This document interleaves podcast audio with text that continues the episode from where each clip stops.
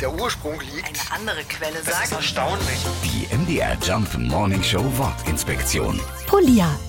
Wir fangen mal ganz vorne an. Ein Polier poliert nicht in diesem Sinne. Er wischt also nicht sauber. Als Polier werden Mitarbeiter auf Baustellen oder in Handwerksbetrieben bezeichnet, die eine leitende Funktion für einen bestimmten Bereich haben und Aufgaben verteilen. Ein anderes Wort wäre zum Beispiel Vorarbeiter.